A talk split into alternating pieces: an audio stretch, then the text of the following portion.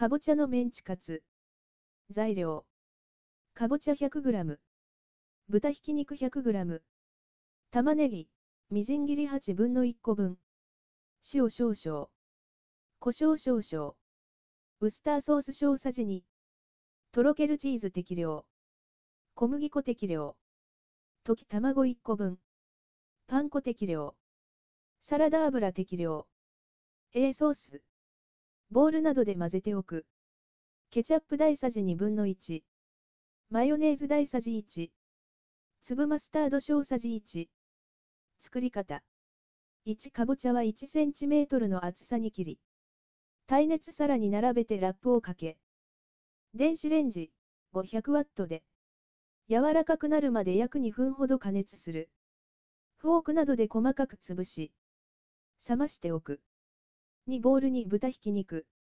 1、玉ねぎ、塩、胡椒、ウスターソースを入れ、よく混ぜる。3.2を球状に整え、中心に5等分にしたとろけるチーズを入れる。小麦粉、溶き卵、パン粉の順に衣をつけ、摂氏170度に熱したサラダ油で揚げる。4皿に盛り。A のソースを添える。